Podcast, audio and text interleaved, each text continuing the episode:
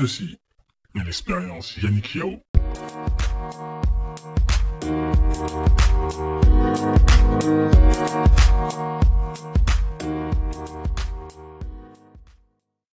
Bonjour tout le monde, ici Yannick Yao de l'expérience Yannick Yao. Euh, bah, un nouvel épisode euh, de ce podcast audio-vidéo. Euh, Aujourd'hui, je suis avec une. encore une RH.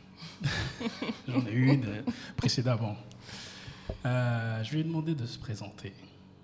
Et derrière, on va enchaîner comme ça. Agnella, Bonjour Yannick. comment ça va? Ça va bien, merci et toi? Très bien. Dis- Dis-nous qui tu es, d'où tu viens et qu'est-ce que tu fais à l'heure actuelle? Alors, on va essayer de faire euh, court. Qui je suis Donc Agnella, donc ça c'est le prénom que mes parents m'ont donné, n'est-ce pas Je suis consultante euh, en ressources humaines, Oui. comme tu l'as dit, depuis un peu plus d'une dizaine d'années. Mhm. Et j'ai pris les casquettes depuis deux ans de fondatrice et dirigeante du cabinet conseil en management et ressources humaines qui s'appelle Agiloya Afrique. Et euh, dans les ressources humaines, je me spécialise particulièrement dans l'accompagnement des hommes et des femmes, qu'on peut aussi appeler coaching. Voilà, donc j'ai un peu plus d'une trentaine d'années. Quoi dire d'autre? D'où je viens de, Je suis d'origine de Côte d'Ivoire, Ok. avec un métissage de Madagascar. D'accord. Euh, oui. Madagascar fait l'actualité à l'heure actuelle. Oui, oui, et j'en Euh, suis très fière. J'imagine, j'imagine, si c'est bien confirmé. Et personnellement, je pense que c'est confirmé parce que je ne pense pas qu'un homme d'État aussi haut puisse s'engager sur quelque chose si ce n'est pas bon. Je, je le pense aussi. Après, euh, c'est vrai que dans la nature, il y a un peu, il y a un peu tout hein, euh, Mhm. comme, euh, comme phénomène. Mais euh, Madagascar, pour, pour en parler, j'en viens, c'est une île qui a beaucoup de trésors. Et dans ces trésors, on va compter justement tout ce qui est plantes médicinales, euh, qui, qui, qui soignent. Donc, pas étonné du tout hein, de, de cette information. Et, et je serai la première, euh, dès lors qu'on pourrait la voir en Côte d'Ivoire, à, à vouloir, à vouloir la tester. C'est clair, tu es ivoirienne de quel côté ou maman? Des deux côtés, en partie, euh, moitié. D'accord. Et, et malgache de quel De ma mère. Ma mère est moitié Elle est moitié malgache, Tout à moitié fait. ivoirienne. Tout à Donc tu es fait. 75% chez nous. C'est ça. Parce que moi je suis 100%. tu, es de quelle, C'est ça. tu es de quelle ethnie? Euh, Baoulé, BT, Baoulé. donc au pluriel. Donc c'est un grand métissage tout ça. Ok, donc tu es 50% en plus chez moi en plus. D'accord. voler. Euh, donc Agi- Agiloya. Ouais. Ça veut dire quoi Agiloya? Alors Agiloya, c'est l'alliance de l'agilité. Ouais. Euh, c'est vrai qu'avec le contexte un peu particulier qu'on vit, on parle de l'agilité, des entreprises qui doivent s'adapter, etc., etc. Mhm. Euh, moi, ce que je rappelle, c'est que en fait, l'être humain a depuis toujours dû s'adapter et faire preuve d'agilité pour pouvoir évoluer dans l'environnement qui est en permanence en mutation. Mhm. et donc a dû faire preuve de cette agilité nécessaire. Mhm. Et euh, c'est Oya, Oya qui est une déesse Yoruba qui incarne la force et le changement.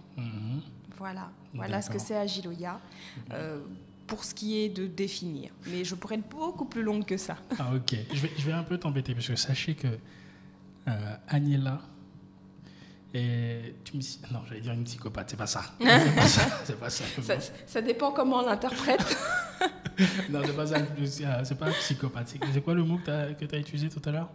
Ah, je sais plus. Ah bon bref, Euh, je vais te demander de rapprocher légèrement ton micro parce que je sais que tu veux pas trop Oui. avec le contexte. ok, faut qu'on t'entende mieux. Euh, Ok. Alors, de- dans ta présentation, alors c'est toi qui as créé le cabinet ou c'est il, il avait déjà été créé et tu as tu es maintenant celle qui est à la tête de ce cabinet. Alors en partie, je l'ai créé en partie euh, parce que alors c'est une longue histoire. Je me lance dans l'histoire. S'il te ou- plaît, on est là pour ça. Donc alors moi j'ai donc comme je le disais Yannick j'ai à peu près euh, 12 ans euh, d'exercice professionnel avec euh, la majeure partie de ces années-là en France euh, qui est euh, aussi euh, parce que je suis aussi française hein, donc c'est aussi mon pays on va dire de d'adoption. Tu es né là-bas? Non non je suis pas née là-bas mais j'ai passé enfin bon naturalisé pas Ah, mal d'années là-bas euh, voilà assez assez longtemps. Ça.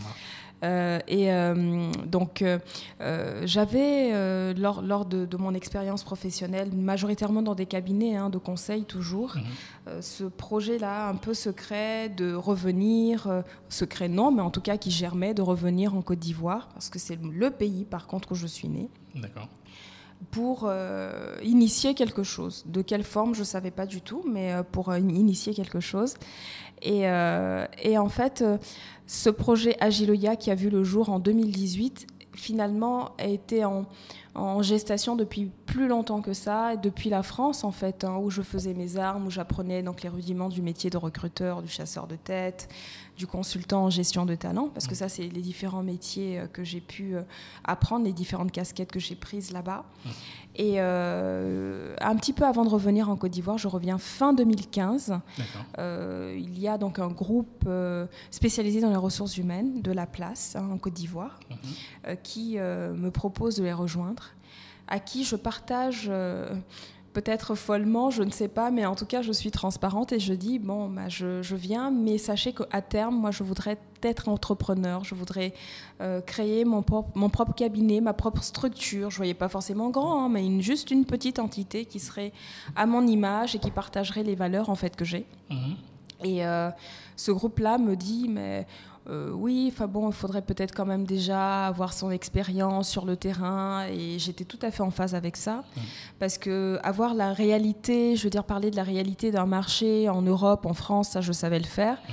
mais en parler en Côte d'Ivoire où je ne revenais qu'en vacances et que être en vacances c'est pas vivre hein, euh, on est déconnecté des réalités il faut se le dire il faut se l'avouer il faut avoir vraiment ce courage là de se l'avouer.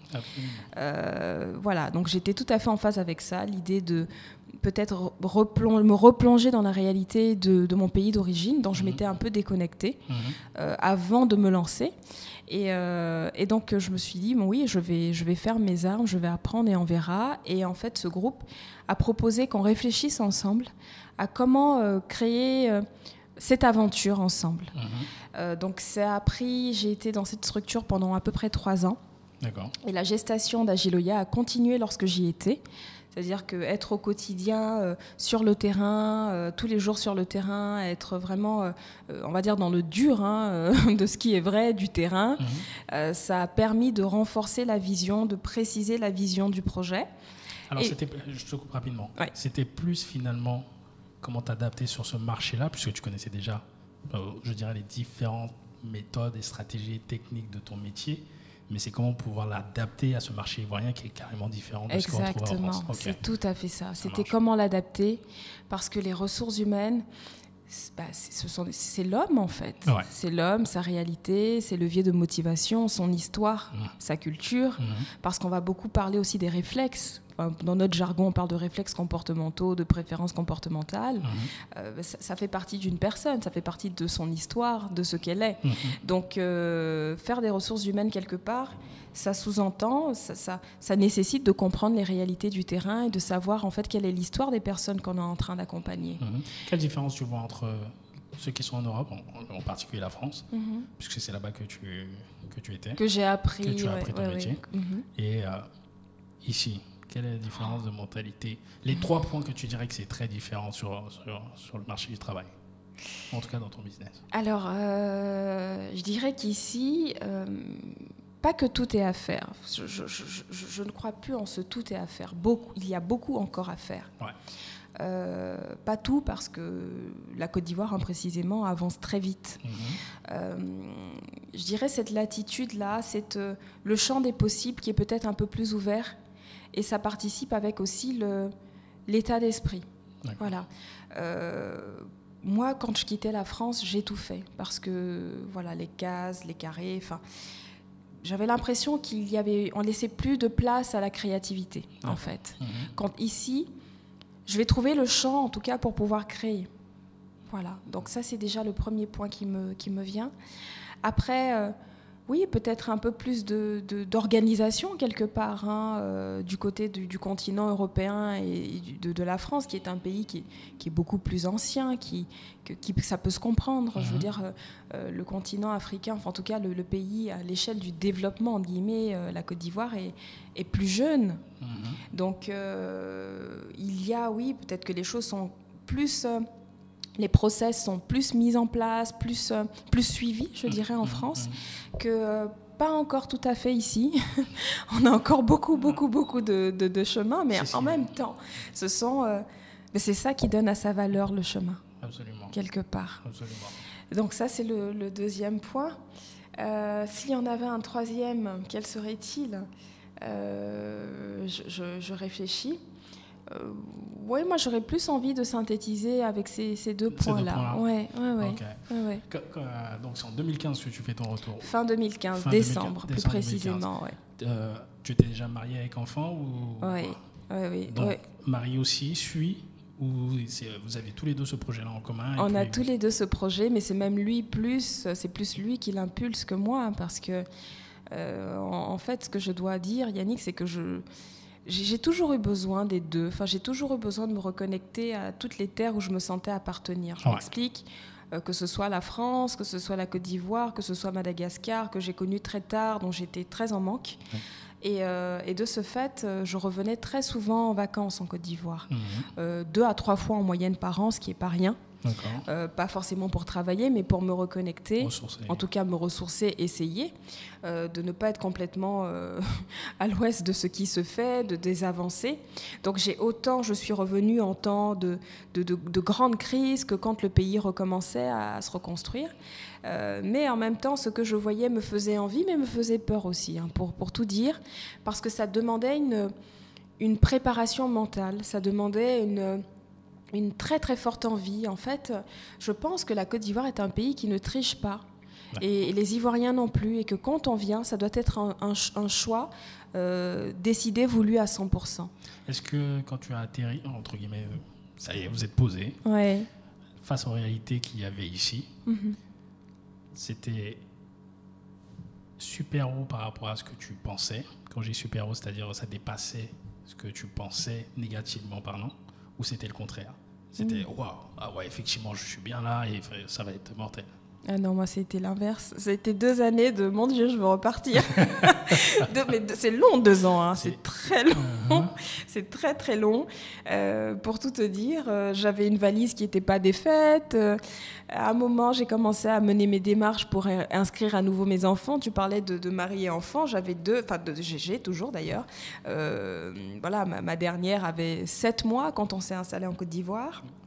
Et euh, oui, non, j'ai fait les, de, les, démarches pour repartir. Euh, euh, j'ai retoqué à la porte de mon ancien employeur qui acceptait de me reprendre et qui en plus me triplait mon salaire. Donc euh, autant dire que c'était très tentant mmh. sur un terrain qui, qui était soit hostile ou alors ça dépend de quel point de vue on est, soit hostile ou alors moi pas assez préparé, moi pas assez euh, pas assez ouverte, pas le cœur assez ouverte, ouvert en fait à mmh. accueillir la réalité du terrain. Est-ce que tu penses que toutes les préparations du monde te préparaient à ce que tu allais vivre pendant ces deux pas premières du années? tout, pas du tout. On n'est jamais assez préparé, mais mmh. c'est ce qui fait que l'aventure est magnifique. Mmh.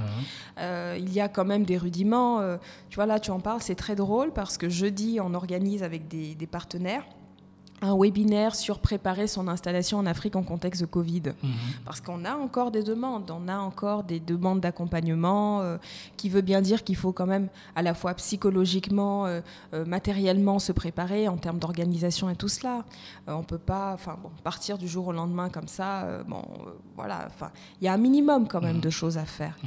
et même psychologiquement. Après, c'est, je pense, peut-être 60 à 70% du travail, vraiment. Le reste, ça fait partie quand même de, de ce qu'on est et à quel point est-ce qu'on est ouvert et prêt à accepter quelque part ce qu'on va chercher en mmh, fait. Hein. Mmh. Euh, la Côte d'Ivoire pour moi c'est une formidable aventure humaine, vraiment. Je me suis développée ici comme, euh, comme jamais en fait, comme jamais. Euh, euh, peut-être pas au niveau de l'expertise technique en tant que telle, ouais.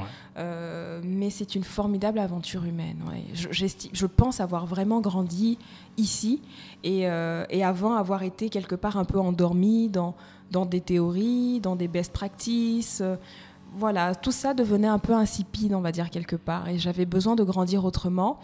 Sauf que je n'avais pas pleine conscience de ce besoin de grandir autrement quand je préparais cette, cette installation, en fait. Comment, comment la famille l'a prise La famille, c'est-à-dire en dehors, en dehors de ton mari, bien entendu, puisque vous faisiez tout ensemble? Oui. Ok. Bah lui, Nous, très bien, hein, vu que c'est lui surtout qui voulait, Déjà, voulait venir. Déjà d'une part. Mais euh, je dirais, papa, maman, tout ça, comment ils sont Ok, vous revenez, c'est Très super. heureux. Okay. Ah oui, très heureux. Ben là, c'est les enfants qui s'installent avec nos petits-enfants. Donc là... Euh, enfin, je veux dire, c'est que du bonheur. Mais quand même une, un fond d'inquiétude euh, que nous, insouciants, on ne comprenait pas. Quand je dis nous, c'est mon mari et moi, parce qu'on arrivait avec euh, les étoiles dans les yeux de se dire bon bah voilà la France a commencé à on est arrivé à voilà on avait on a un peu tout vu l'Europe aussi on a envie de s'essayer ailleurs on a envie de s'essayer chez nous c'est le moment pour nous de venir de contribuer. Et en fait il y avait beaucoup l'ego qui parlait dans ça disons-nous les choses, parce qu'on était dans nos illusions, on était dans nos réalités, mais qui n'est pas forcément la réalité qui nous attend. Et en fait, c'est comme si l'aventure, elle nous dépassait, en fait, quelque part. Mhm. Et, euh, et ce qu'on voyait comme, on va dire, inquiétude dans le regard de nos parents, c'était ça. C'était ils sont en train de rêver, s'imaginer leur retour. Est-ce qu'ils sont conscients un minimum de ce que va être la réalité du terrain, de ce que va être la vérité du terrain Et en fait, ça, c'est quelque chose que tant qu'on n'a pas expérimenté dans nos cellules et de notre chair, mhm. on n'a pas conscience. Ce n'est pas du vécu. En fait, la connaissance, c'est du vécu. Et tant qu'on n'a pas vécu, c'est de la théorie. Donc l'autre va nous parler avec tous les mots, mais si l'ego qui joue à son jeu de cache-cache dit non, non, moi c'est bon, je suis prête, euh, j'estime que j'ai beaucoup de choses à faire, j'ai assez appris, je vais apprendre maintenant à mes frères et sœurs. Mais les frères et sœurs, pendant ce temps, ils m'ont pas attendu. Hein. Eux, ils continuent à se développer aussi comme ils peuvent. Hein, euh. Donc ils sont pas en attente de moi, en fait, quelque part. Et moi, mm. j'arrive avec toutes mes idées, là, ça va bien se passer, c'est génial. J'ai quand même 10 ans d'expérience en Europe, je connais toutes les best practices, j'arrive, paf La, la la binguiste, la bounty. Bon, la bounty, ça, c'est depuis toujours, parce que bon, j'ai toujours parlé avec ce accent comme ça, même en étant en Côte d'Ivoire. Donc, c'était même quand je montais dans un taxi, on me disait, tu me fais mal à la tête. Vraiment, donc, ça, c'est depuis, voilà, depuis toujours. Mais euh, de rentrer, de se dire, je rentre chez moi. Et puis, en fait, on n'a pas l'attitude qui nous permet d'être chez nous, en fait. On se sent. Euh, comme euh, voilà, comme un peu l'imperméable qui laisse pas passer euh, l'eau et en fait il y a l'imperméable et il y a la pluie dehors. Enfin, et on n'arrive pas à adhérer à ce tout-là et mhm. c'est très particulier comme sensation. Mhm. C'est très très particulier. Donc c'était une aventure incroyable. C'est une aventure parce que ça continue chaque jour. Et une anecdote, c'est que quand je suis arrivée en Côte d'Ivoire, donc j'ai pris fonction tout de suite dans cette société, dans ce groupe, avec euh, un volet managérial important. Euh, j'ai été en France dans le recrutement et dans l'accompagnement les dernières années, donc mmh. dans le coaching, et j'arrive et, et j'arrive pas à faire fonctionner mes équipes, quoi. Moi qui étais dans l'accompagnement, qui accompagnait des cadres et des dirigeants euh, de grandes structures en France, mmh. Euh, qui quand même a pas trop mal réussi pour la, petite euh, jeune ivoirienne que, que je suis. J'arrive ici, ça marche même pas avec des équipes jeunes sur le terrain. C'est quoi les difficultés que vous rencontrez avec ces équipes ben, On parlait pas la même langue, on n'avait pas les mêmes valeurs, on communiquait pas, on ne se rencontrait pas en fait. Et, euh, et, la prise de conscience est arrivée très très tard, pour, enfin tard, en tout cas elle est arrivée au bout d'une année, donc c'était une année de douleur, mhm. d'être moi dans ma façon de voir les choses et, et, de me dire mais je comprends pas, ils, ils comprennent pas je ne je sais pas en quelle langue leur parler, mais les gens sont paresseux, ils n'ont pas envie de travailler, mais mhm. je, moi je vais rentrer parce que c'est plus d'énergie qu'autre chose finalement. Mhm. Et on se dit, mais en fait, on n'est pas chez soi, quoi. Et il y a eu un déclic. C'est quoi le déclic? Bah, Le déclic, c'est, regarde, tu étais dans l'accompagnement en France, tu accompagnais des dirigeants, tu leur donnais des conseils pour recréer une espèce de cohésion avec leurs équipes, apprendre à communiquer, apprendre à faire chemin vers eux. Mhm. Est-ce qu'à un moment donné, tu as essayé de le faire pour toi et pour tes équipes. Et en fait, non. Parce que moi, j'étais dans ma vision des choses et je n'essayais pas de comprendre la leur. C'était quoi leur vision? Parce que ça m'intéresse, j'aime bien rentrer dans les détails. C'était quoi leur bah, vision déjà, par rapport à déjà, moi, quand j'arrive dans la structure, voilà, je suis un peu présentée comme euh, euh, la diaspo qui a fait des études, grande école de commerce, grand cabinet. Donc il y a tout de suite ce complexe-là qui se crée. Et donc moi, je n'ai pas suffisamment conscience de, de, se dire, bon, bah, en fait, euh, j'arrive, je suis présentée comme celle qui va apporter toutes les solutions. Mhm. Et eux, en fait, ils ont été sur le terrain pendant toutes ces années de crise. Mhm. Ils, ont, ils ont maintenu comme ils pouvaient le fait que la société ne ferme pas, mhm. comme ils pouvaient avec leur technique, avec ce qu'ils sont. Donc ça, c'est comme si du jour au lendemain, on met un, voile dessus, on dit bon ça c'est pas grave, ça compte pas, il y a l'autre qui va arriver, à toutes les solutions. Et moi je suis arrivée avec mes solutions, mais qui n'ont pas pris qui n'ont pas pris parce que je suis arrivée bien galvanisée avec mon ego. Euh, mhm. Je vais vous apprendre maintenant comment est-ce qu'on comment est-ce qu'on fait du recrutement, comment est-ce qu'on comment est-ce qu'on gère un client. Euh, sauf que bon, bah, le client, il a les mêmes aussi problématiques que ceux qui sont parce que lui aussi, il était là. Mhm. Donc on n'est plus dans l'humain en fait. Mhm. On essaie de plaquer des solutions mais qui conviennent pas à un terrain. Donc là, on arrête et on se dit mince, bon, ok, le terrain, il dit quoi? Celui qui est en face de moi, quelle est son histoire? Et on change le prisme. On se reconnecte à l'humain et on Mhm. se dit en fait l'humain, ben, c'est c'est quelque part c'est de la compassion, c'est d'entendre l'histoire de l'autre, Mhm. son vécu, s'enrichir de ce vécu-là Mhm. et ensemble faire chemin l'un vers l'autre pour qu'on puisse, je dirais pas parler la même langue, mais parler en tout cas une langue commune. Et ça a été ça de façon, on va dire, un peu. euh, voilà, euh, là j'utilise des paraboles, mais ça a été ça en fait. C'est ce qui s'est passé. C'était ça, ce déclic de se dire mais est-ce que tu sais quelle est la réalité de cette personne que tu accompagnes et que tu manages? Est-ce que tu connais ses leviers de motivation? Qu'est-ce qui la motive? Qu'est-ce qui la porte Pour justement pouvoir adapter le discours? Tu avais combien de personnes à peu près dans l'équipe que tu Euh, J'avais au plus haut, ça a été jusqu'à 9 personnes. D'accord. Voilà, entre, ça dépendait des périodes, mais entre 4 et, 4 et 9, oui. Ok. Euh, je comprends le fait de s'adapter à ce marché-là. Mhm. Néanmoins, tu as une obligation éventuellement de résultat. Mhm. Et si on t'a pris, c'est aussi parce que les solutions que tu peux apporter sont, devraient ap- apporter un plus à ce qu'il y avait déjà là. Donc, quand tu dis effectivement tu comprends l'humain et tout, ok. Euh, je pense que c'est le plus important si tu veux faire avancer une boîte parce que sans ces êtres humains que, avec qui tu te connectes, ça va être compliqué. Mais les solutions, elles doivent être quand même appliquées. Si effectivement elles ont montré leurs preuves par A plus B. Mhm. Donc, comment tu arrives à les faire adhérer, ces gens-là? Ok, c'est parti. Bah justement, ça passe par apprendre à les connaître pour identifier quels sont leurs leviers de motivation, Mhm. pour savoir quoi qui les comment. motivait? Qu'est-ce qui les motivait? Ouais. Bah, Les leviers de motivation, même pour toi et moi, ils vont pas être les mêmes. Absolument. Ça Non, peut je- être, parle euh, spécifiquement pour eux. ouais. Oh, D'une personne à une autre, ce ne sont pas les mêmes. Et Mhm. c'est justement ça, de ne pas aller dans une généralisation. C'est forcément individualisé. Tu sais quoi C'est là mon. tu vois ce que tu viens de raconter, tes Oui. années de galère. Je suis en train de le vivre, puisque ça fait à peine un an et demi que je suis arrivé. Mes À quoi bas? viennent- Merci. Mes enfants qui viennent d'arriver aussi. Là, effectivement, j'étais venu en 2016, vacances et tout, après 30 une trentaine d'années où j'étais pas venu. Oh, punaise, je vais revenir en Côte d'Ivoire, je vais tout changer. C'est génial. Publicité, Tout web, super. ah, non, non, Merveilleux. non. Oh non, c'est cauchemar. Même là, là, je suis en train de. me- Même le pire cauchemar, c'est qu'il y a le Covid-19 qui est venu Oui. dans cela. Ah Ce qui ouais. veut dire que j'ai lancé mes trucs, ça je me suis viandé d'une certaine manière, mais c'est pas possible. Mhm. Donc là, j'essaie de revenir. Il y a le Covid-19 qui vient, c'est catastrophe. Hier, il y a le pédiatre de mes enfants qui est venu. Mhm. Il me disait que dans leur clinique, ils ont 70% de, de patients en moins, qui Mhm. peut faire chuter carrément la clinique. quoi. Mhm. Une, grosse, une grosse clinique. Bref. Mhm. Et euh, ce que j'ai vu, puisque j'ai peu- j'ai eu 9 personnes que je gérais, ce, que, ce qui les motivait, c'était l'argent. Au bout du bout, c'était ça. Là où effectivement j'ai une réflexion un peu plus jeune et lisant des livres et tout pour essayer de me connaître et tout, qu'est-ce que je veux réellement, machin et tout, tous les gars que j'avais, et c'est peut-être que ces gars-là, ça ne veut pas dire que c'est l'ensemble des Ivoiriens qui bossent et tout, Mhm. c'était uniquement l'argent. Mhm. Donc je comprends cela et je, éventuellement ma solution c'était de les payer plus cher ce que, ce que le marché Oui, il demande. propose, oui, il demande. Mhm. Maintenant toi par rapport à ce que tu as eu, est-ce que c'était ça ou il y avait beaucoup, il y avait éventuellement plus Oui, euh, bien sûr, on va pas se mentir. On est dans un pays qui a connu 20 ans de crise. Mhm. D'accord? 20 ans de crise avec un système débrouillardise. Aujourd'hui, on le vit avec le Covid. Euh, C'est difficile de confiner à 100% parce que euh, les gens vivent au jour le jour. Donc, quand on vit au jour le jour, on est dans un système débrouillardise, court-ter- court-termisme. Et, et effectivement, on a la notion de je travaille, je dois avoir l'argent. Je travaille, je dois gagner. Mhm. Donc, il n'y a pas une vision moyen terme et long terme qui s'installe. Mais ça, c'est du fait de l'histoire. Donc, c'est de prendre conscience de ça déjà. Je ne vais pas te dire que la rémunération n'intér- n'intéressait pas mes gars. Tout à fait, bien sûr. Mais on a essayé d'agir sur autre chose, de- d'identifier d'autres leviers. Déjà, avoir un système qui récompense, qui, qui- qui fait que bah, s'il n'y a pas d'effort, il n'y a pas de résultat, il n'y a pas de récompense. Bah, ça, ça commence à marcher déjà. Déjà. Euh, et, ceux pour qui ça parlait pas, mais ça, voulait dire qu'on ne pouvait pas avancer ensemble.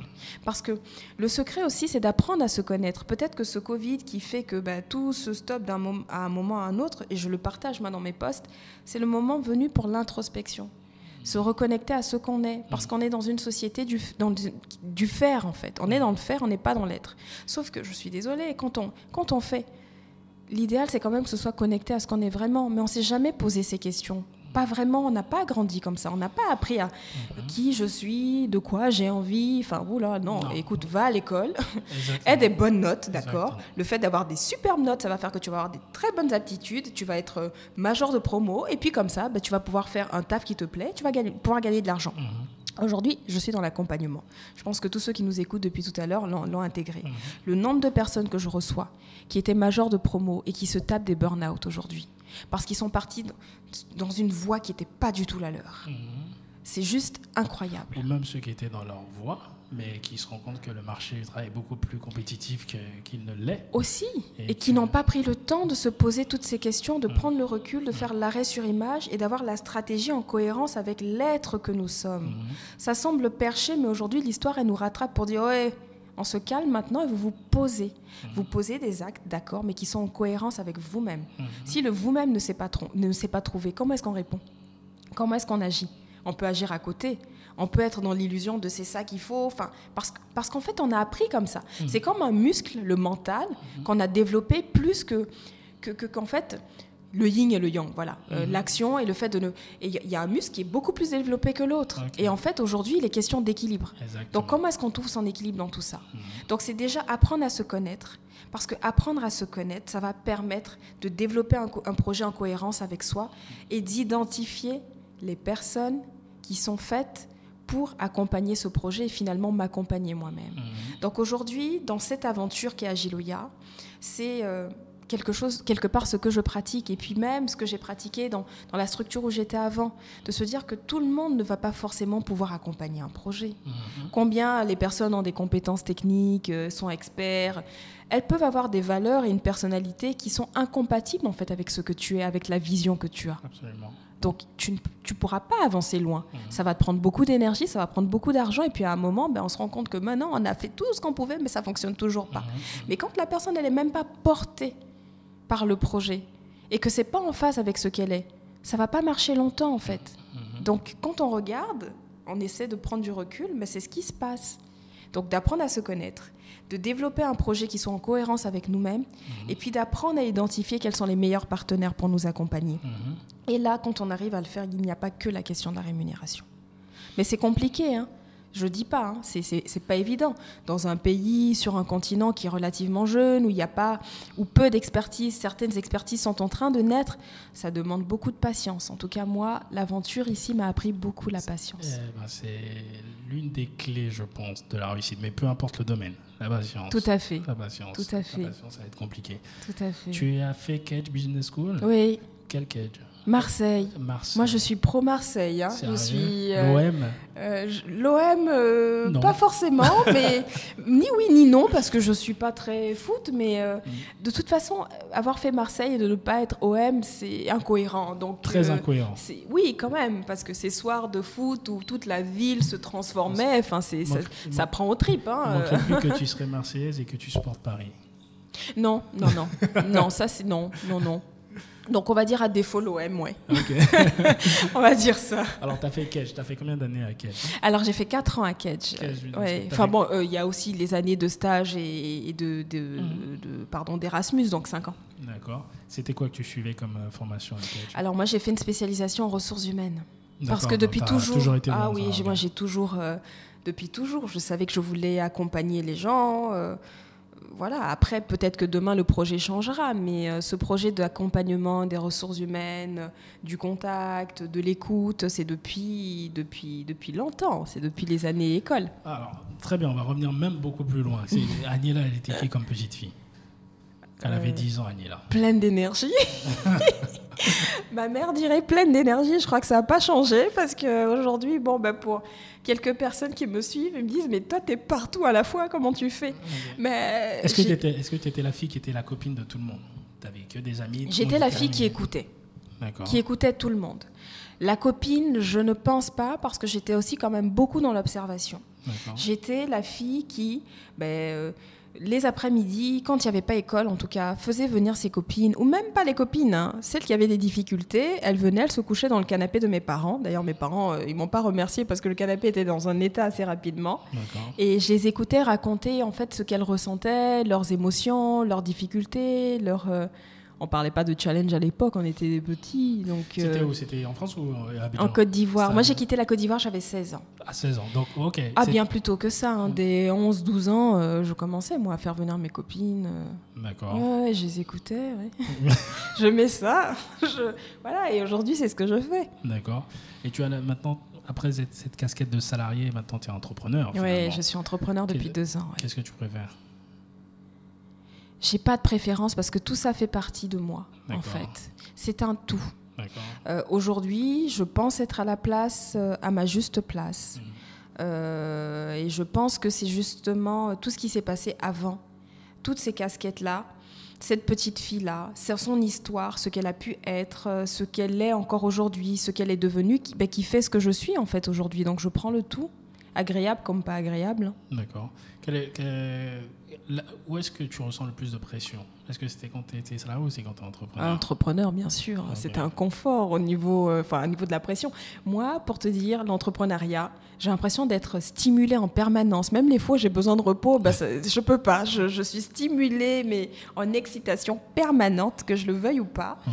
Et euh, il y a forcément ce challenge-là de de construire, de se réinventer. J'ai l'image qu'on donne souvent de celui qui monte à l'avion et qui fabrique son parachute en sautant euh, Mhm. avec ses vêtements C'est un peu ça. Ou ce cycliste qui monte sur un vélo et qui peut plus s'arrêter de pédaler. Mhm. Bon, ça tombe bien, j'ai de l'énergie à revendre, Mhm. donc euh, voilà.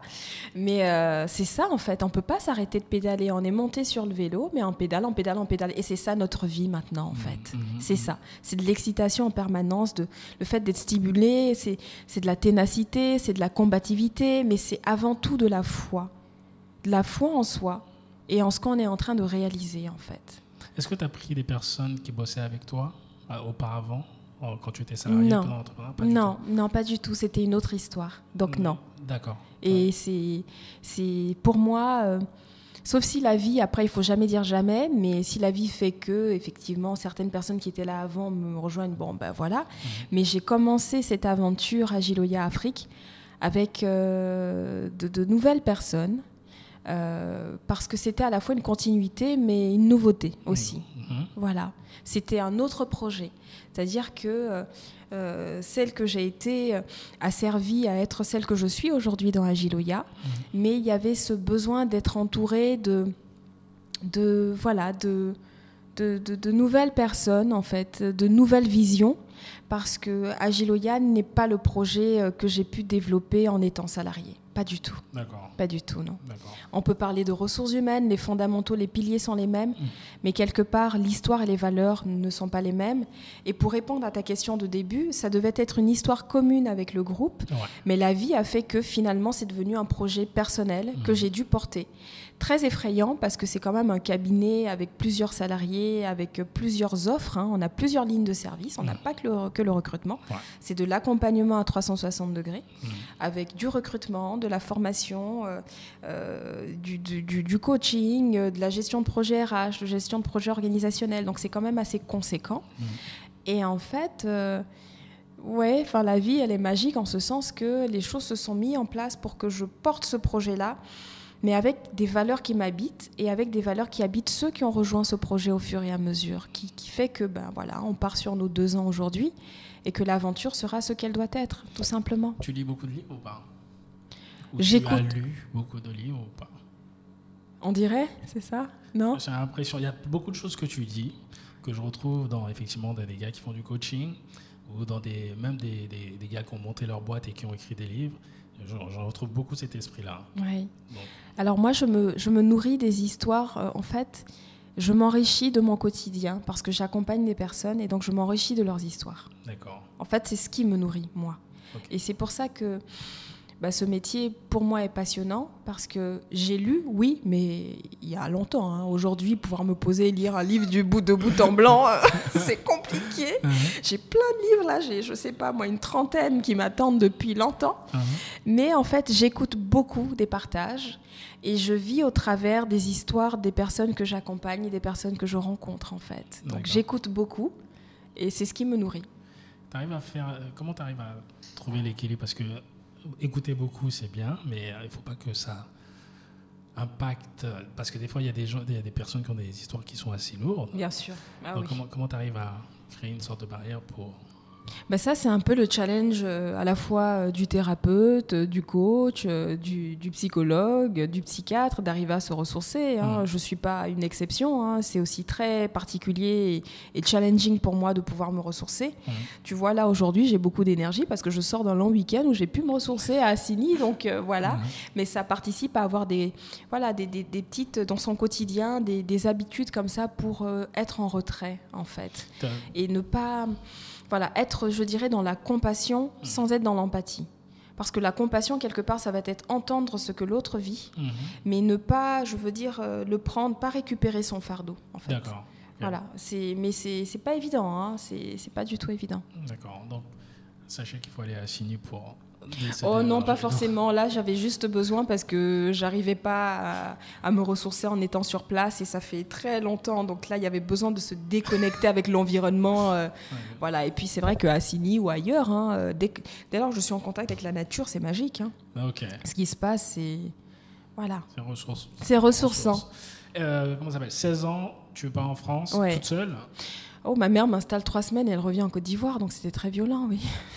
Ok. C'était Euh, ta oui. première fois en France ou pas? Ah, pas du tout, non, non, Ah. j'avais déjà été en France, mais pour vivre, euh, c'était ma première fois d'ailleurs. Donc à 16 ans, oui. tu vis toute seule en France? J'avais quand même mon frère. J'ai rejoint une ville où mon frère vivait, avait son histoire aussi, sa vie de Vous êtes famille. combien d'en- d'enfants, frères et sœurs? Alors, on est, on est quatre. T'es à quelle place? Moi, je suis la deuxième. Oh, Ok. Voilà. Ok. On dirait pas non, je, je sais pas. Je, je- non, je dirais plutôt que tu étais la, peut-être l'avant-dernière ou la dernière. Non, je J'ai suis la l'impression que tu es celle qui est un peu beaucoup chouchoutée. Ah non, pas du tout. Ah. Oh. C'est une, fausse impression alors. Oh, bah, peut- enfin, je sais pas, non, c'est une impression, c'est je l'accueille. Ok. Je sais pas ce que je dégage pour que tu penses ça, mais euh, J'ai pas- Comme, sur ce je dis, est-ce que tu étais la copine des. Tu étais celle qui avait. euh, dont tout le monde voulait être la copine, dans le sens où. Ouais, j'ai l'impression que tu. Non, je crois pas, quoi. non. Comme tu écoutes les gens et tout. euh, Ouais. Ouais, bah, c'était un processus en fait. Hein. J'ai pas l'impression, euh, en tout cas moi, je ne l'ai pas ressenti comme ça, comme ayant été celle que celle dont tout le monde voulait être copine, pas du tout. bon, peut-être que d'autres me diraient, ben oui, quand même, si. En tout cas, ce que je pense, c'est que celles qui ont fait, celles et ceux qui ont fait partie de mon histoire, je pense, euh, ont pu se ressourcer en ma présence. D'accord. Voilà, je dirais ça. Ok. Donc, à 16 ans, tu, maman vient te déposer en France Ouais. avec le grand frère. ça? Qui vit déjà, hein, lui il vivait, il était déjà installé depuis. Mais vous vivez ensemble dans la même maison? non, non, non, moi j'avais mon studio. ouais. Ton studio, Ouais. ok. Et c'était à Marseille? Non, pas du tout. J'ai commencé par Orléans. D'ailleurs, c'était affreux. Oh mon dieu. Enfin, faut pas que mon père m'entende. ah non, non, c'était ni Paris, ni Marseille, c'était Orléans, quoi. Pourquoi? Qu'est-ce qui se passe? Parce que toute la famille est passée par Orléans, donc euh, moi le j'allais monde. pas faire, euh, j'allais pas faire, euh, voilà, j'allais passer par Orléans aussi, et c'était deux années particulières. T'étais en quelle classe à 16 ans? C'est quoi? C'est lycée toujours? J'avais une année d'avance en fait, donc c'est pour ça, 16 ans et demi. Se- 16 ans et demi, Ouais, ok. ouais, ouais. Donc baccalauréat, en terminale, j'avais eu mon bac. D'accord. Donc j'entre en IUT parce que pour la petite histoire, mes parents ont voulu que je fasse une classe préparatoire avant d'intégrer l'école de commerce. J'étais, euh, j'ai j'ai été beaucoup, d'ailleurs encore aujourd'hui, très intuitive dans ma façon de fonctionner. Mhm. J'ai beaucoup suivi mon instinct et j'ai essayé de mettre en tout cas le mental au service de cette intuition-là Mhm. qui me disait tu n'as pas ta place en école euh, prépa. euh, Challenge pour challenge, compétition pour compétition, tu vas t'étouffer là-bas. Mhm. Euh, toi, c'est les ressources humaines, toi, c'est le contact humain. Donc, euh, essaie de trouver, et ça, c'est depuis, on va te dire, les années lycée, essaie de trouver la voie qui va te permettre d'intégrer une école de commerce, Mhm. mais qui va déjà te permettre de toucher du doigt aux ressources humaines. Et c'est comme ça que j'ai intégré un IUT. En gestion des entreprises et des administrations, spécialisé en ressources humaines avec de la psychologie. J'ai adoré. J'imagine. J'ai adoré. Pas la comptabilité, parce que le GEA, c'est un tronc commun avec beaucoup de comptabilité, beaucoup de gestion. Ça, c'était affreux. Mais merci la vie, parce qu'aujourd'hui, ça me sert en tant que chef d'entreprise. hein. Mhm. Aujourd'hui, ma compta, je peux te dire que je la comprends, n'est-ce Mhm. pas Ce qui n'était pas le cas avant. Mais euh, voilà, donc spécialisé en ressources humaines. Et euh, après ce TUT de deux ans à Orléans, j'ai passé le concours pour intégrer les écoles de commerce. Et là, c'était la pression. Tu as intérêt à pas te louper à intégrer une bonne école parce que t'as pas fait de prépa, donc tu peux pas avoir les parisiennes. Mhm. Donc tu te débrouilles pour avoir une des autres écoles et c'est ce qui s'est fait. j'ai intégré celle de Marseille qui s'appelait Euromed à l'époque, euh, parce qu'il y a quand même plus de 10 ans. Euromed Marseille, contre l'avis de mes parents, encore. Mhm, D'accord. Parce qu'en en fait, à Marseille, il s'est passé quelque chose. En fait, c'était une rencontre. C'était, c'est là que je dois être. C'est vrai que c'est une ville qui est très particulière. On l'aime ou on la déteste. Des jours, on peut l'aimer et l'adorer. Des jours, on peut la détester. Je t'entends qui souffle. C'est très particulier, Marseille. Je, je souffre parce que j'ai fait uniquement quelques passages. C'était pour Ah. aller voir Marseille, euh, le, le club de foot. Suis un D'accord. Parisien qui aime Marseille, en fait. Bon, bref. Ah oui, toi, t'es particulier, effectivement. Euh, mais il y en a beaucoup à Paris, en fait, qui sont comme ça. Mais Ah. je n'ai pas aimé la ville, en fait. Quel côté de la ville? Alors, je sais pas, je connais pas vos quartiers. C'est très particulier. Pas vos quartiers. Le mais, nord et le sud ne se ressemblent absolument pas. euh, du côté du port, du vieux port, là, c'est quel côté? Ça, c'est le centre. On est en plein dans le centre.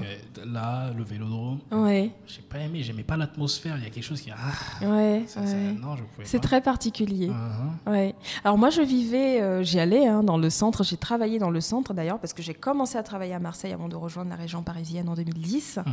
Et euh, je vivais dans le sud à Lumini, en D'accord. plein dans les Calanques. D'accord, Donc pas très loin de Cassis. D'accord. Apparemment, c'est euh, beau là-bas. C'est pas, enfin, c'est à vivre. c'est voilà, je serais pas objective d'en parler, mais euh, regarde les photos. Les Mais photos je- ne mentent pas. C'est pour ça que je dis ça. C'est Quand on parle de magique. Cassis et tout, c'est ok. C'est pas encore Cassis, c'est pas très loin, c'est à 15 minutes avec la Gineste qu'on prend, mais je, je vivais dans les Calanques, ouais, côté Lumini. Magnifique. Magnifique. Et donc, euh, effectivement, les parents qui arrivent, qui disent Marseille, qui ont la vision du port, enfin, de, voilà, du nord et tout ça, du panier, mais qui arrivent et qui voient où je suis installée et qui finalement me disent Mais c'est trop bien, en fait, là où tu es. Mhm. Et, et quand j'ai quitté Marseille, c'était triste pour eux. euh, parce qu'ils, voilà, enfin, c'était. ben, je repars, je m'installais à Paris. Enfin, c'est Yes. pas tout à fait le même climat. T'étais où pas... à Paris? Alors, Courbevoie, région parisienne, 92. première couronne, Ah. Euh, pendant euh, quelques années, 4 ans, 5 ans même. Euh, juste en face de l'île de la Jatte, donc ça va, il y a pire comme, euh, comme situation. C'était assez sympa. Effectivement. Et, euh, et ensuite, pour acheter, par contre, je pouvais pas acheter en face de l'île de la Jatte, donc on a acheté euh, à Argenteuil, dans les coteaux à Argenteuil. Qui... C'est comme Marseille avec le vieux port. Et moi, Lumini, et ben, les coteaux, ça n'a rien à voir avec le centre d'Argenteuil. L'Argenteuil a bien changé hein, de- depuis, je sais pas combien de temps tu étais là-bas, ça a bien Oh, changé. ouais, bah, j'ai été. euh, on y est encore, hein, enfin, on a encore un pied, un pied là-bas. ouais, donc ça, et les coteaux, c'est pavillonnaire. c'est Par contre, c'est le bus chaque 45 minutes, là. faut s'accrocher. Donc, euh, oui, on y était. on, on est un peu comme ça. Donc, Ouais. on a plein d'aventures à la fois qui n'ont rien à voir les unes avec les autres. À, à Courbevoie, tu bossais Oui. D'accord, tu n'étais plus à l'école, là, tu étais dans, dans la Mais à. Marseille même, j'étais. Alors j'ai fait l'école et j'ai commencé, c'est-à-dire que mon premier cabinet, enfin Ouais. même le premier cabinet que j'ai fait, c'était à Marseille. C'était en stage de fin d'études. Ok. Euh, je ne sais pas si on peut citer les noms. Euh, Absolument. oui, c'était. Randstad, Randstad Search, euh, qui est la partie Bon, chasse de tête du groupe. euh, Alors le groupe Randstad Ouais. est identifié comme intérim, effectivement. Mhm. Mais dans le groupe, il y a des structures et Randstad Search, c'est de la chasse de tête. C'est vraiment de la chasse de tête, du recrutement, ce qu'on appelle middle manager, cadre en fait. Donc c'est une entité du groupe. Et j'ai commencé là-bas. Et ensuite j'ai intégré Hudson, qui a été racheté, qui est aujourd'hui Morgan Phillips Hudson, toujours à Marseille. Et, euh, et j'ai rejoint pour des raisons personnelles, pour rejoindre mon époux, euh, mon conjoint à l'époque euh, sur Paris, le siège qui est donc à Neuilly-sur-Seine. D'accord. Ok. Voilà. C'est comme ça que j'ai rejoint Courbevoie et qu'ensuite on s'est dit bah, on peut essayer d'acheter mais on peut pas acheter là où on est donc on va s'éloigner un peu et qu'on a rejoint les coteaux à Argenteuil D'accord. Ok. Ok. Ok. Ok. Euh, et que la Côte d'Ivoire est venue à nous parce qu'on a fait une année à Argenteuil et qu'on s'est dit bah, finalement on a envie de rentrer chez nous. Voilà. Ok. Donc Côte, Côte d'Ivoire, Côte d'Ivoire. Euh, quelles sont les, que- quelles sont les deux trois choses que tu de ton de ton expérience sur Paris, dans les boîtes que tu as fait en stade que tu que tu as gardé aujourd'hui, ou est-ce que tu en as gardé déjà? Oui, bien sûr. Donc tout ce qui va être euh, rudiment du métier, hein, best practice, euh, le chasseur de tête va avoir des techniques pour identifier les talents. C'est euh, quoi les techniques pour identifier les talents d'un chasseur de tête? Voilà, on pourrait faire un podcast de trois heures. D'ailleurs, j'ai fait un podcast il n'y a pas longtemps sur le sujet. Alors, il y a plusieurs choses. Il y a bah, aujourd'hui le monde évolue, donc tout le monde, enfin tout le monde non, mais la majeure partie des personnes sont sur euh, les réseaux sociaux. Réseaux Mhm. sociaux à vocation euh, sociale, vocation professionnelle. Mhm. Donc déjà, c'est de pouvoir euh, savoir comment fonctionnent les algorithmes de ces réseaux sociaux-là Mhm. pour soi-même en tant que recruteur être présent et être visible. Des personnes qui y sont, et puis pouvoir savoir comment utiliser au maximum ces réseaux pour identifier les personnes qui sont inscrites. Mhm. À côté de ça, euh, tout ce qui va être stratégie d'identification de personnes qui sont anti-réseaux sociaux, parce qu'en 2020, il y en a encore Absolument. qui n'y sont pas, qui n'ont pas envie d'y être, et c'est pourtant qui sont talentueuses dans certains secteurs d'activité. C'est pas un tard, mais c'est à nous justement, euh, recruteurs, chasseurs de tête, d'avoir des techniques. Ça, c'est un peu des techniques de détective privé pour veux identifier qu'un tel est dans tel secteur d'activité, a développé telle compétence, Mhm. et il va intéresser mon client en fait. Alors, pour revenir à ce que tu disais, c'est pas une tare, absolument, mais je pense qu'il loupe une grosse opportunité, en fait, de ne pas être sur les réseaux sociaux. Mhm. Je pense que les- la majorité des gens, en tout cas beaucoup de gens, pensent qu'il faut faire le guignol un peu sur les réseaux sociaux. Mhm. Si, T'as qu'à rester toi-même. Je suis convaincue de ça, mais euh, bon, écoute, on est dans un monde de, de packaging. Mhm. On est un dans un monde aussi beaucoup d'artifices, faut qu'on dise euh, ce qu'il y a, hein. Mhm. Euh, où justement les artifices arrivent à, un peu comme euh, la neige, fondre au soleil, et que de plus en plus on se rend compte qu'il est peut-être urgent de se connecter à ce qu'on est nous-mêmes, Mhm. sans être dans une tricherie, parce que ce qu'on a de mieux à vendre, c'est la, vérité de ce qu'on est en fait. Et la beauté des réseaux sociaux, et je parle de ça parce que c'est vraiment là où je suis. Mm. Ça révèle uniquement ce que tu es. Tu peux, Oui. pas, tu peux pas mentir jusqu'à. Pas longtemps en tout cas. Exactement. Pas Les longtemps. réseaux sociaux te fabriquent pas, ça va juste montrer ce que tu es. Mhm. Donc si tu es bon, ça va montrer. Oui, Si tu es euh, un filou, ça va le montrer. Tout à Dans fait. tous les cas, la vérité, c'est qu'une question de temps. Mhm. Donc les gars qui sont pas dessus, parce que je fais ça parce que j'ai envie d'inciter beaucoup d'Ivoiriens. Et sur- on s'est connus sur LinkedIn. En tout cas, je t'ai Oui. contacté via LinkedIn. exact. Je vois beaucoup d'entre vous, et je t'englobe aussi dedans, Mhm. Qui faites du texte, Oui. ce qui est bien. Mhm. Sauf que aujourd'hui, en 2020, la majorité des gens consomment plus de l'image. Et Mhm. quand je parle d'image, c'est de la vidéo. Mhm. Donc je me dis, ah mince, pourquoi ils font pas plus de vidéos? Parce qu'ils mettent des textes qui sont intéressants, Mhm. mais c'est pas tout le monde qui va les lire. Alors que tu mets une vidéo, même si le gars il la regarde pas, il y a l'audio dans tous les cas. Il y a le système des podcasts, mais on n'est pas très familier encore. Les States sont beaucoup podcast, podcast. En, en Europe, ça commence un peu. Ouais. Ici, c'est très loin. Tu parles de Apple Podcast, machin. Ouais. Les mecs sont, ah, ok. Mais ça va venir. Ouais, je dis pas le contraire. mais si tu veux trouver ton marché, moi, je me posi- j'essaie de me positionner où est mon marché. Ouais. C'est pour ça que je vais surtout Facebook, LinkedIn, YouTube, Mhm. euh, podcast et tout. Donc, Mhm. parce que je sais que potentiellement, tout le monde est là-bas. Mhm. Mais il y a ma- beaucoup trop de personnes, je dirais, qui font des choses constructives. Parce que moi, c'est ce que je recherche. Des personnes qui, qui font des choses constructives, Mhm. elles se cachent. Et Ouais. c'est ça que je trouve dommage. Mhm. Parce qu'il y a effectivement. Parce qu'elles sont pas à l'aise avec l'outil, peut-être, avec le. Elles ont Ouais. trop regardé des, des, des people qui font n'importe quoi. Ouais. Parce qu'elles pensent qu'il faut faire ça. Mhm. C'est ça le truc, la Mhm. perception qu'elles ont. Mais si elles restent naturelles, Mhm. moi, tout ce que je peux faire, c'est de faire des salles. C'est ça. Je vais pas aller. Je sais pas. je vais pas montrer quoi que ce soit. Et c'est pour les gens, que, comme tu dis, qui ont un vrai potentiel et que tu chasses potentiellement, c'est à eux que je m'adresse en fait. Mhm, mhm, Montrez-vous sur les réseaux. mhm. Pas besoin de poster. Même pas, tu peux contrôler ce que Mhm. tu veux poser- euh, poster. Mais Mhm. bon. Tout à fait. Mais ça, tu sais, euh, ce que tu dis est très intéressant. C'est aussi, euh, ça fait partie de la magie de l'accompagnement. Mhm.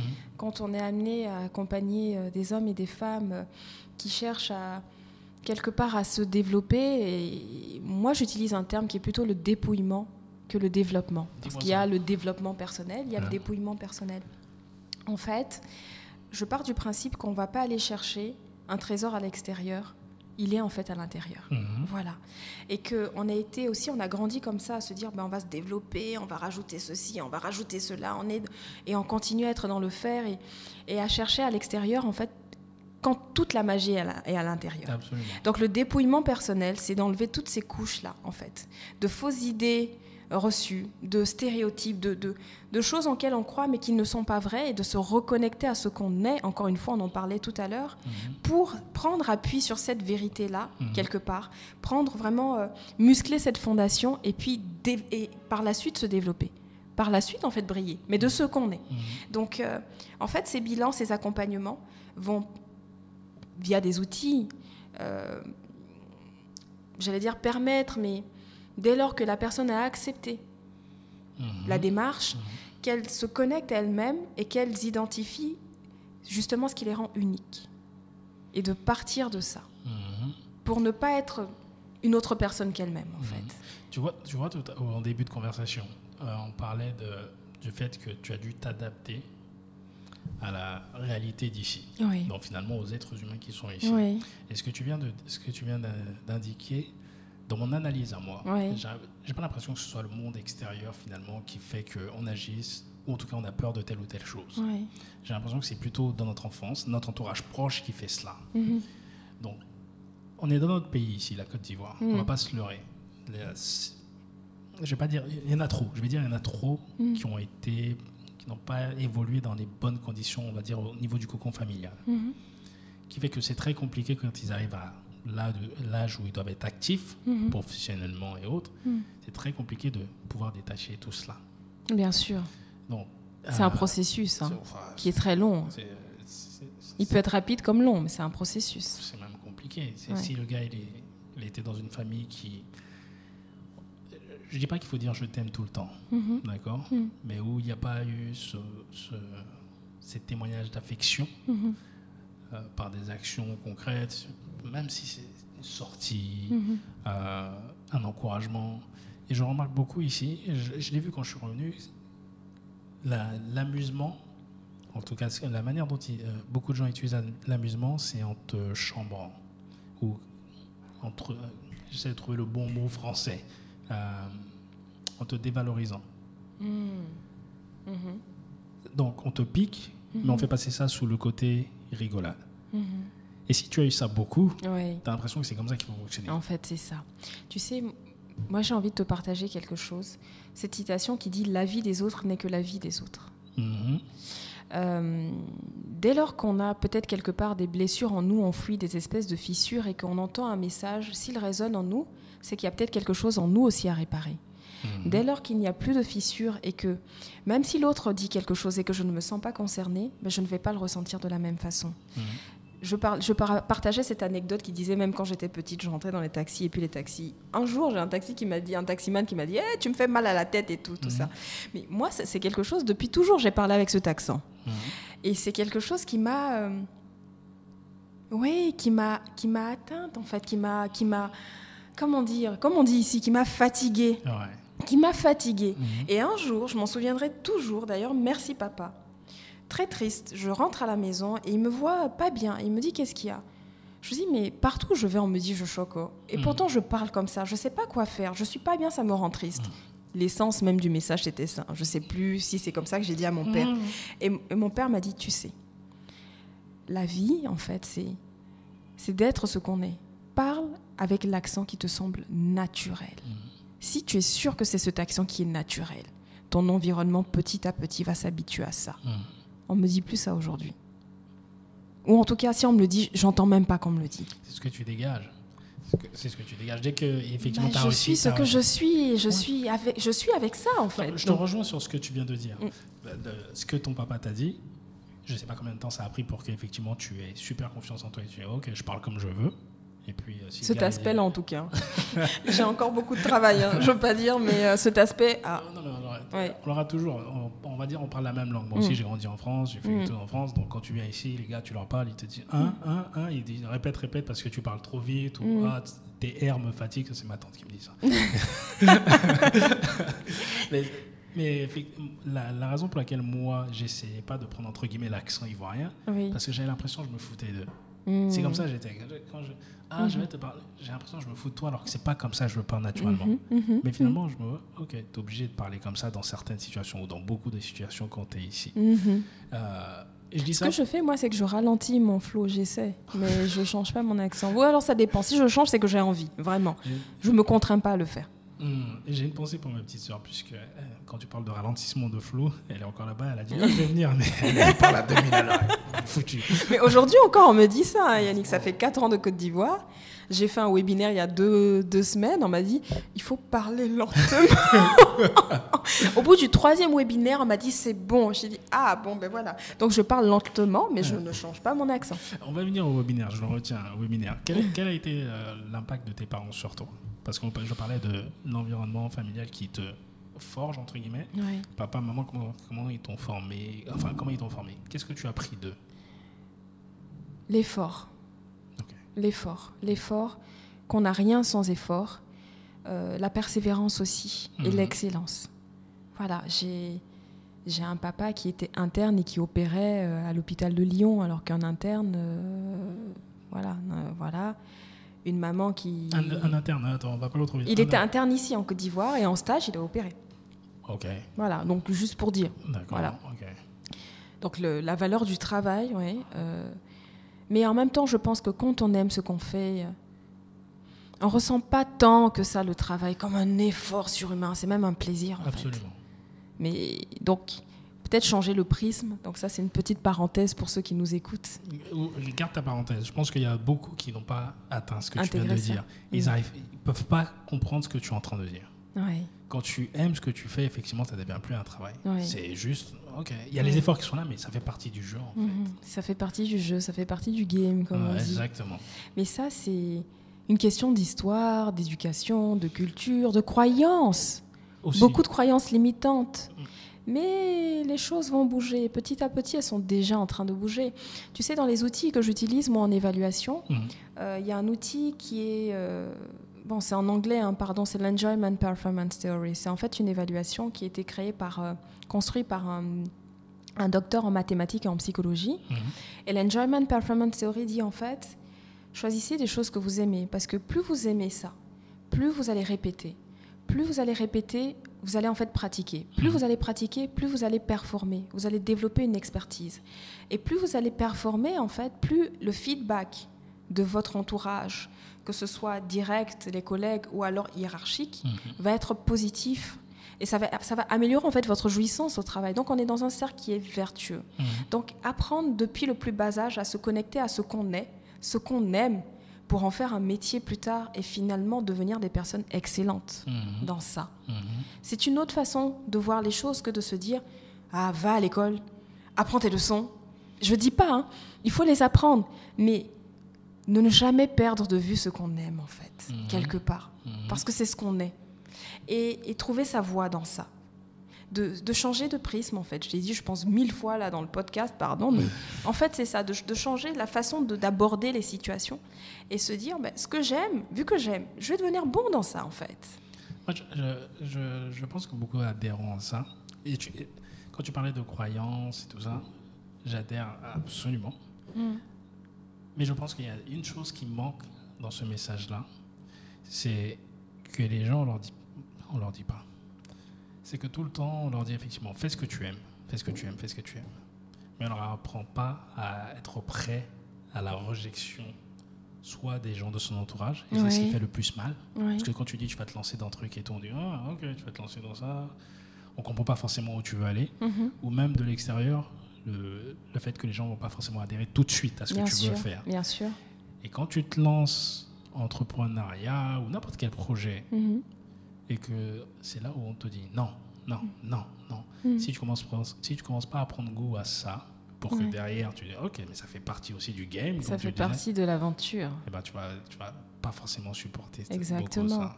Et si tu as insuffisamment développé ce qu'on appelle la confiance en soi, euh, ben, c'est sûr que tu t'écroules avec ça. Tu pars avec le lot des non, forcément. Mhm. Donc tout ça participe à se construire soi-même et, développer cette confiance en soi, cette estime de soi. C'est pour ça que je Et reviens sur tes parents, en fait. Ouais, ouais, Parce ouais. que je pense que ça vient de là. Je pense Ah, que ça oui. vient Forcément. de ton cocon On allait y venir, familial. merci de me voyer. Donc il y a eu ça. Et puis, euh, moi, quand euh, été un peu une gentille rebelle, et quand je leur disais non, et que je leur expliquais pourquoi c'était non, mais ils m'accompagnaient en fait. Parce qu'il y avait tellement d'énergie dans mon non, il y avait tellement d'énergie dans mon explication de pourquoi c'est non. Mhm. Et que ce qu'ils me conseillent, ça va pas être ça, mais ça va être autre chose, Mhm. que finalement, ça les rassurait. Mais quelque part, il y a toujours eu... euh, j'ai eu des parents euh, stricts, hein, très stricts, très Mhm. exigeants, très orientés performance, euh, valeur, euh, travail. Ton papa était interne et puis il opérait. Il y a intérêt à ce qu'il soit strict avec Mais toi. oui. C'est pas, juste en s'amusant qu'il a réussi à faire ça, c'est C'est clair. clair, c'est sûr. Mhm. Mais très ouvert aussi, Mhm. très très ouvert. Et en fait, je pense que je, je le remercie, donc lui et ma mère, de se dire, mais il laissait quand même ouvert la part de, je vais quand même écouter et entendre ce qu'elle a à me dire. Mhm. Et c'est ce qui a fait que ben, quand j'entendais que je pouvais exprimer, je pouvais exprimer un petit peu ce que j'étais quand même, Mhm. ce que j'avais au fond des tripes, pardon les- le terme, Mhm. et qu'on m'écoutait, je me disais, ok, la, la porte, la petite porte, elle est ouverte, donc je fonce dedans, je m'engouffre dedans, et puis j'y vais. Voilà. Donc quelque part, c'est c'est une forme d'ouverture d'esprit. Je dirais pas que c'était une ouverture à 360 degrés parce que, pardon, parents africains, ils voient rien C'est bien. ce que j'allais te dire. Mais un Si- petit peu de. s'il a un peu ouvert une fenêtre. Un petit peu, chance, oui, une petite fenêtre. Ah Et puis on a glissé, glissé, on a forcé comme ça, forcé, forcé, avec une énergie, parce que je pense que j'ai toujours eu ça, cette énergie en moi. Et, et voilà, en fait. Ce qui fait qu'on est à aujourd'hui et qu'on verra de quoi sera fait demain. Yes. Les, les, les webinaires, là, parce que ça fleurit de partout, les. Oui, oui, oui, c'est la folle euh, tendance. c'est la mode. Et on te dit de parler doucement. Oui, on dit de parler doucement, parce que je parle trop vite. Euh, jeudi, tu m'as envoyé le lien en plus, j'ai vu ça sur euh, WhatsApp. Jeudi, Oui. tu, as, tu en as un. Bon, il sera dépassé quand ça sera publié, ça, mais Oui. tu en as un, ça parle de quoi? Alors, ça parle de préparer son installation sur le continent africain en plein contexte de Covid-19. Rien que ça, vaste programme. Voilà, ça parle de ça. Donc, tu as. C'est une partie de tes activités, cela. C'est-à-dire accompagner des gens qui Oui. veulent s'installer ici Eh en Côte oui, oui, tout à C'est fait. plutôt des gens de la diaspora ou c'est c'est ouvert C'est C'est complètement Européens ouvert. D'accord. C'est open.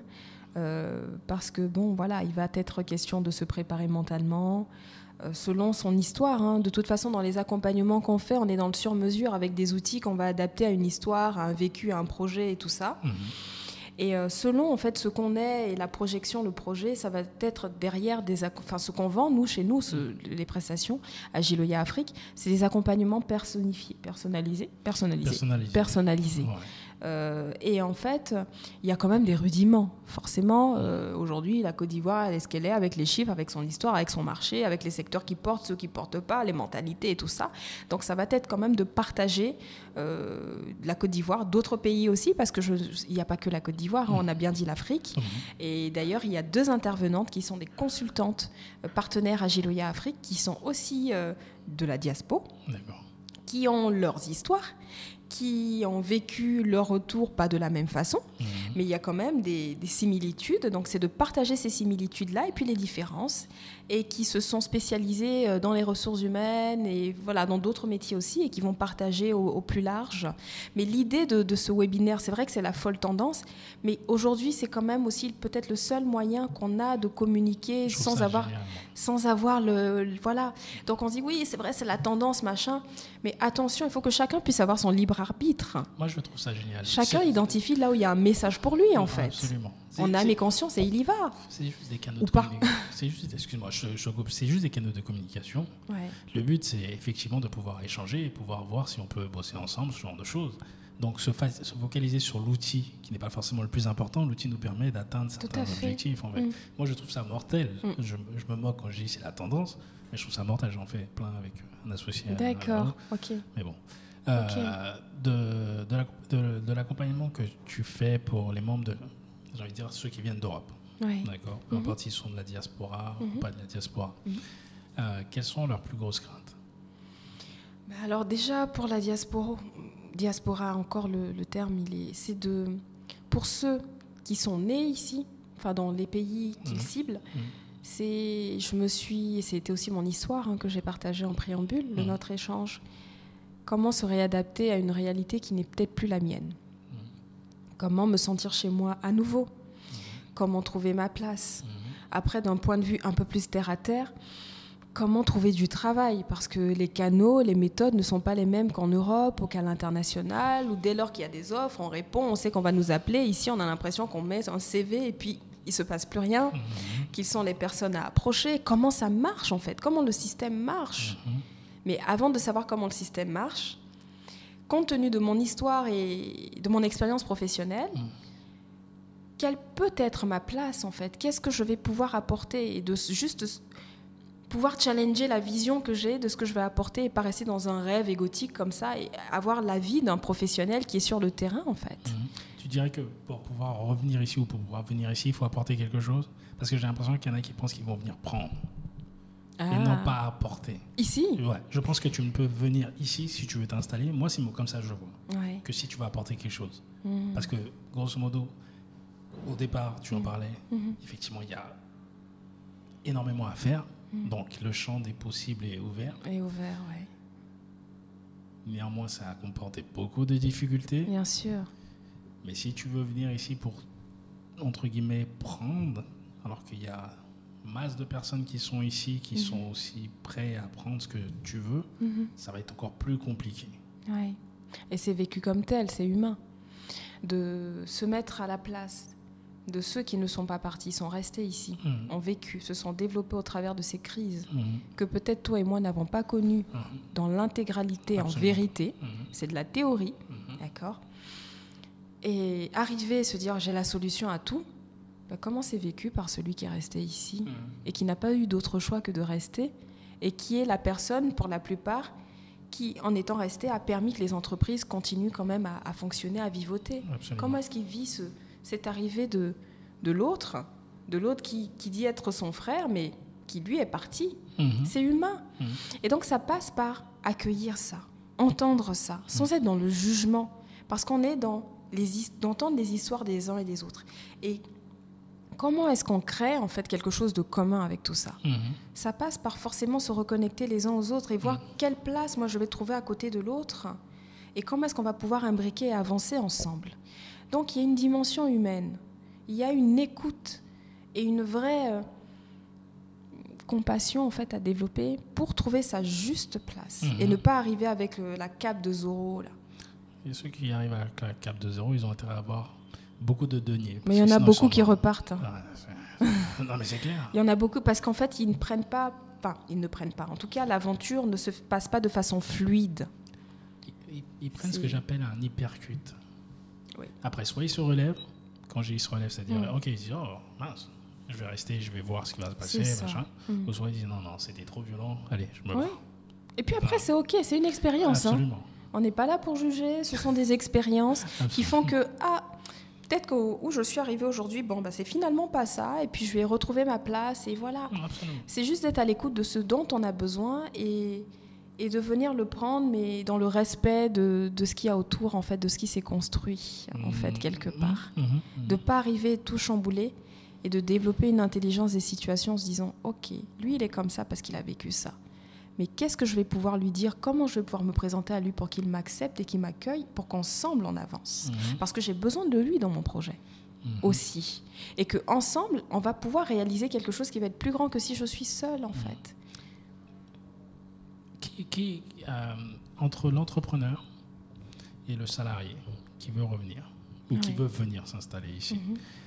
euh, qui a plus de chances, à ton avis, de, de ce que tu vois depuis que tu es là, de réussir à s'installer ici On pourrait, on pourrait à tort se dire l'entrepreneur, parce que l'entrepreneur, il va arriver, il va créer son projet, d'accord. Et c'est vrai que certains, parce qu'ils ne trouvent pas une place dans un environnement de société, d'entreprise, viennent et, et créent leur projet. Mhm. Mais si le terrain est fertile, l'entrepreneur, il repart, parce qu'à un moment, le projet aussi, il prend pas. Mhm.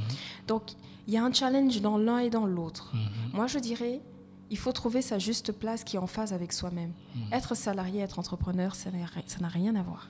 Ah, Ça ne demande pas les mêmes compétences, ça ne demande pas les mêmes traits de personnalité. Euh, D'ailleurs, euh, euh, on fait passer, nous, ceux qui veulent être entrepreneurs, on leur fait passer un test entrepreneur, D'accord. où on voit justement comment est-ce qu'ils se positionnent par rapport à ceux qui ont réussi. Parce que être entrepreneur aujourd'hui, ça va demander certains critères en fait. Ça va demander une expérience de vie, mais des traits de personnalité, Mhm. comme par exemple la combativité, la ténacité, enfin ces choses-là. Par Mais tous les gars vont vous dire qu'ils ont ça. Oui, bon après on va voir sur le terrain. après, je veux Non, dire, oui, oui, oui, non, bah, je Moi, Agnella, parle- personnellement, je continue ma vie, hein, mais, mais, mais, mais toi, avec ton projet, tu en es resté où? Donc, c'est d'être en vérité avec soi-même à un moment donné pour avancer Absolument, bien. Enfin, absolument. Non, mais je parlais par rapport du- au test que tu Oui. dis tu leur fais faire. oui. Si tu, enfin, je sais pas ce qu'il y a marqué dessus. Ah, il y a s'il plein de choses.